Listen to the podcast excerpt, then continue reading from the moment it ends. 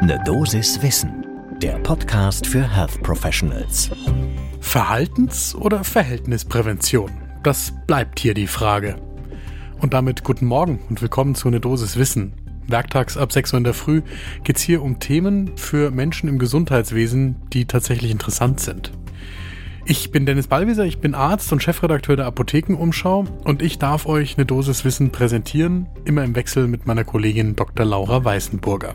Heute ist Dienstag, der 22. November 2022.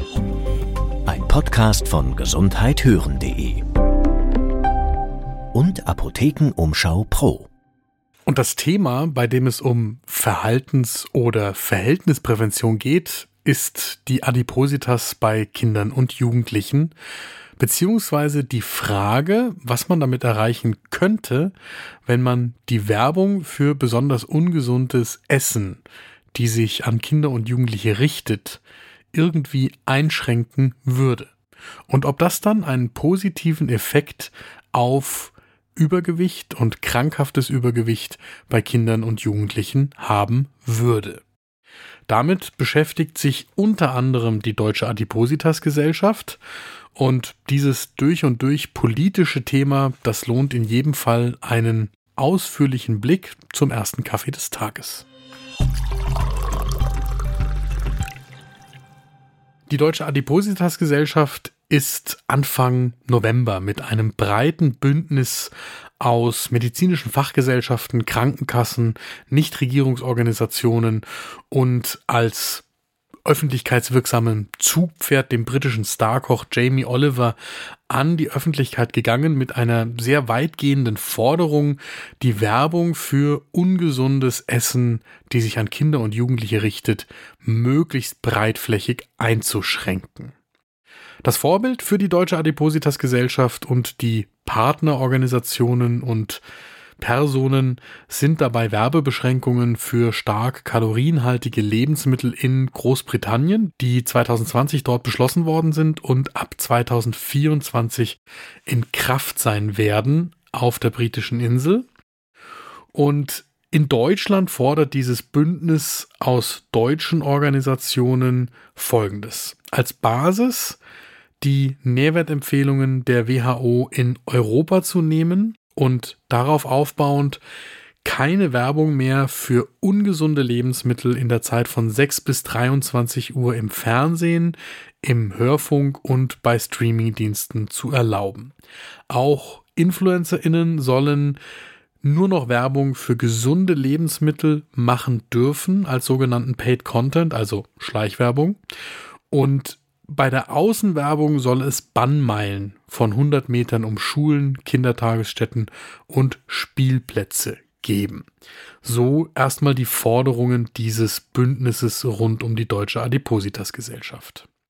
Der Hintergrund, weshalb die Adipositas Gesellschaft sich jetzt gerade im Jahr 2022 an die Öffentlichkeit richtet mit solchen Forderungen, kann man, glaube ich, zwei Anlässe herausgreifen. Es könnte gerade politisch eine Offenheit geben in der Bundesregierung für eine solche Diskussion mit dem Landwirtschaftsminister Cem Özdemir, der sich offen zeigt für solche Themen.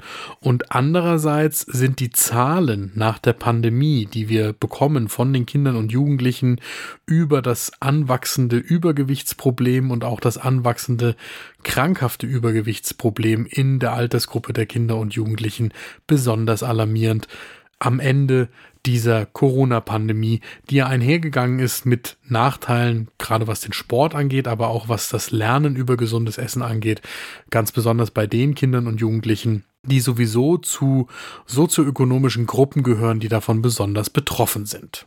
So, jetzt ist aber interessant, was kann man sich denn tatsächlich von einem solchen Nahrungsmittelwerbeverbot erhoffen? Dazu gibt es ein gemischtes Bild aus der verfügbaren wissenschaftlichen Literatur. Es gibt zum Beispiel, wir verlinken das in den Show Notes, eine Meta-Analyse von 80 Publikationen aus dem Mai 2022, die die Frage gestellt hat, wie Nahrungsmittelwerbung auf Kinder und Jugendliche eigentlich wirkt. Da kommt heraus, dass sie assoziiert ist mit signifikant erhöhter Nahrungsaufnahme der jeweils beworbenen Nahrungsmitteln, der Entscheidung von Kindern und Jugendlichen zugunsten des jeweils beworbenen Nahrungsmittels und auch einer Vorliebe für die beworbenen Nahrungsmittel. Das Ganze gibt Sinn, sonst würde auch die Süßwarenindustrie in Deutschland kaum mehr als eine Milliarde Euro im Jahr 2021 für Werbung für Süßwaren ausgegeben haben.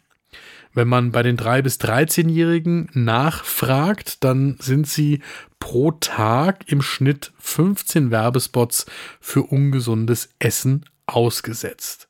Und ich habe es eben schon erwähnt, der aktuelle Bundesminister für Ernährung und Landwirtschaft, Cem Özdemir von den Grünen, arbeitet in seinem Ministerium an einem Gesetzentwurf, der dahin gehen soll, dass keine an Kinder gerichtete Werbung für Lebensmittel mit hohem Zucker, Fett und Salzgehalt bei Sendungen und Formaten für unter 14-Jährige mehr geschaltet werden dürfte.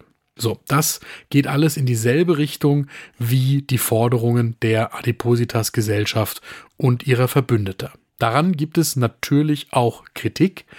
Die kommt einerseits vom Bundesverband der deutschen Süßwarenindustrie.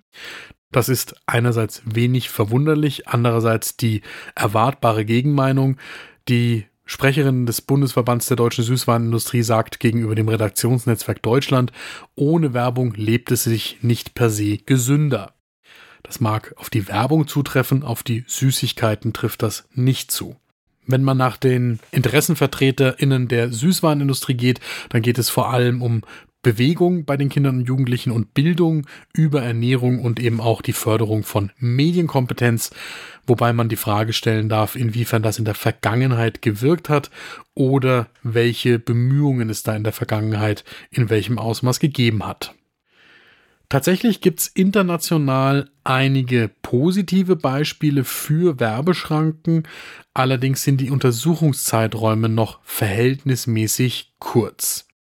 In einer Untersuchung, die wir auch in den Shownotes verlinken, die den Zeitraum von 2002 bis 2016 analysiert hat und 79 Staaten umfasst, ist herausgekommen, dass in Ländern mit verbindlichen Werbebeschränkungen der Junkfood-Verkauf pro Kopf um knapp 9% gesunken ist. Wenn es keine solchen Werbebeschränkungen gegeben hat, dann ist der Pro-Kopf-Verkauf von Junkfood um knapp 14% gestiegen.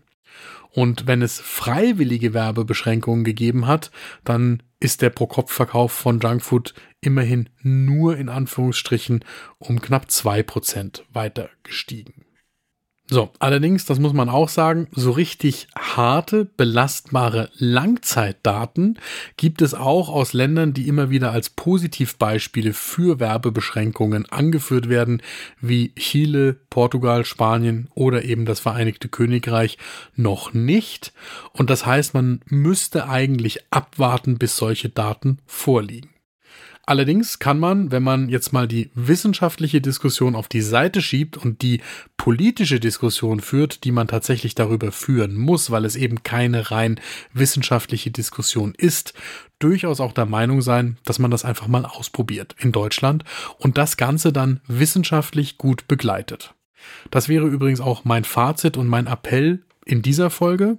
Einfach machen und das Ganze aber wissenschaftlich so gut begleiten, dass wir selbst in Deutschland die Evidenz dafür schaffen, ob solche Werbebeschränkungen, gut durchgeführt, durch gut begleitet, tatsächlich etwas tun können, um Adipositas und krankhaftes Übergewicht bei Kindern und Jugendlichen zu vermeiden oder zu reduzieren.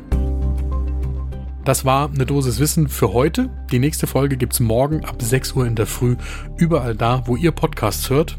Wenn euch diese Folge gefallen hat, dann folgt uns, dann bekommt ihr immer eine Nachricht, wenn wir eine neue Folge online stellen. Ein Podcast von gesundheithören.de